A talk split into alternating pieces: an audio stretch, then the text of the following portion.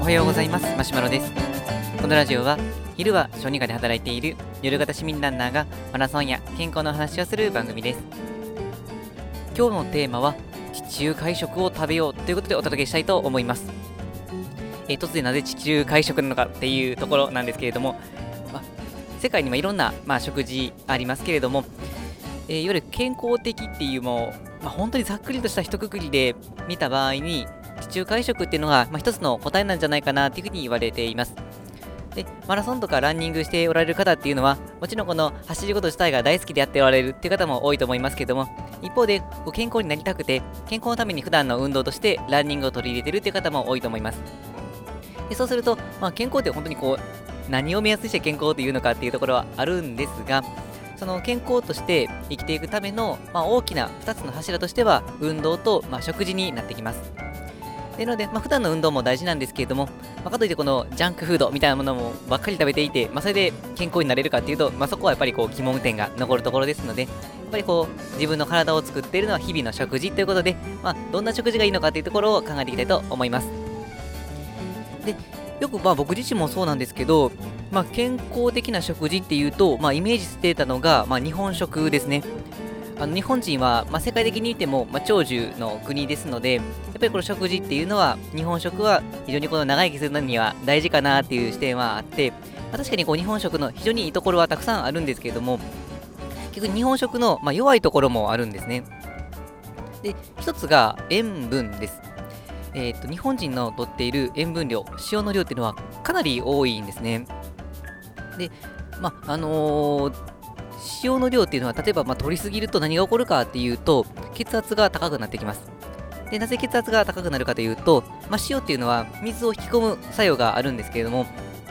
塩を取りすぎると、体に水がどんどん溜まっていく状況になるんですが、水が一番行くところは血管の中です。で、血管っていうのは、まあ、ある意味風船みたいな役割があって、えーとまあ、ある程度この伸びた縮んだりはできるんですけれども、やっぱり、ね、こう年齢とともにだんだんだんだんこの血管という風船が硬くなっていくんですが、硬くなった風船っていうのは変にこう力を入れすぎるとパーンというふうに割れてしまいます。いわゆるこれが人間でいうところの脳卒中、まあ、脳出血とかあとはあの心臓の方でいうと大動脈解離っていうもう心臓の近くの血管がバリッと裂けてしまうようなそういうのがあったりするんですがそれは、まあ、元はあるといえば高血圧が原因となっていてじゃあ高血圧の原因は何かというと、まあ、塩っていうのが非常に大きなウェイトを占めています。で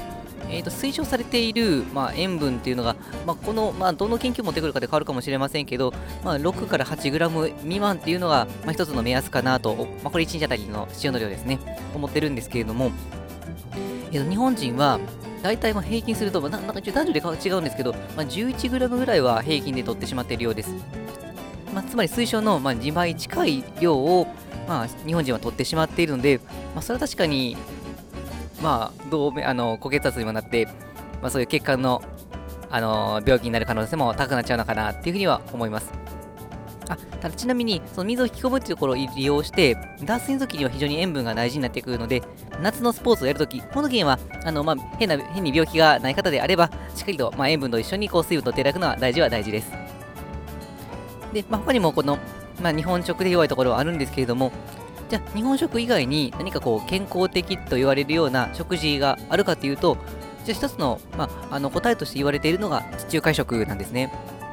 で、地中海食の、まあ、何がいいかというと、一つがですね、使っているこの油になりまして、オリーブオイルですね。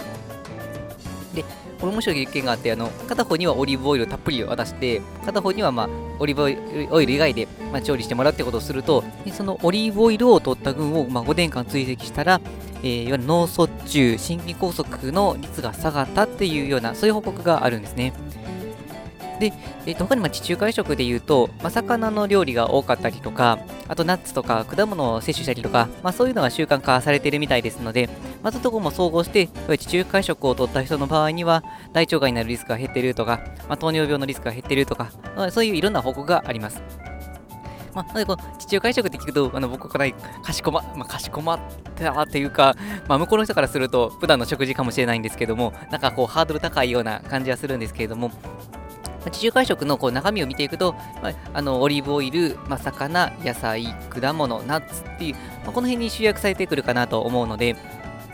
例えば普段の食事で、あそういえばこう魚が少ないなと思った人は、まあ、魚をしっかりと取り入れていただくのがいいと思いますし、野菜少ないなと思ったら野菜をしっかりと取り入れるっていうのがいいかなと思います。で、まあ、魚でいうところの EPA とか DHA っていうこういうもうあの油の成分がありますけれども、えっと、サプリはあるんですが、まあ、どうもこの辺のサプリっていうのも、脂肪っていうのが酸化してしまって、まあ、それでこの、いわゆるこの取ったことによって逆にデメリットもあるっていう状況もあったりするので、やっぱりこの新鮮な魚をしっかりと取るっていうのが大事かと思いますので、まあ、そうなると、まあ、地中海食と豆は売ってますけれども、結局はまあ魚を食べましょうとか、野菜を食べましょうとかいう、なんかこのどこかで聞いたことあるような、まあ、そんな言葉にやっぱり集約されてくるのかなとは思うんですけれども、まあ、この地中海食っていうのを、例えばまあインターネットで検索したりすると、まあ、今だったらこのレシピも山のように出てきますし、で、あの YouTube でも調理法でできますし、で、たまにこの、あ、ちょっとめんどくさいなっていうのも実はあったりとかしたんですけれども、まあ、作るのがめんどくさくても、あの別に地中海食っていう、まあ、そういうあのメニューにこだわる必要がないので、まあ、食材としてそういうのを取り入れるといいかなと思いますので、えっ、ー、と、何回繰り返しになっちゃいますけども、えー、魚、えー、野菜、ナッツ類、で、えっ、ー、と、何言ってなかったかな？あ、オリーブオイルですね。で、いうところを、まあ、しっかりと取るような、まあ、生活習慣に変えていくといいんじゃないかなというふうに思います。あ、あそうですね、あの、えっ、ー、と、まあ、悪くないかもしれませんけど、あの、こういう話してるとですね、友達に一人ですね、あの、急に、あの、オリーブオイルを飲み出したやつがいてですね、あの、さすがに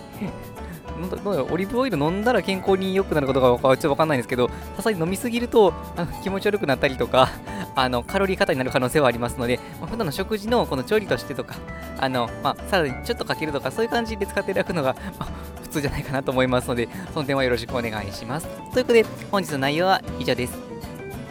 このラジオではこのような、え、ランニングや健康にまつわるお話を、え、日々しております。え、また僕自身はブログやツイッターなどしていますので、よければチェックしていただけると嬉しいです。それでは本日も最後まで聴いていただきありがとうございました。え健康的な食事をしてランニングを楽しんでいきたいと思います。それでは、さようなら。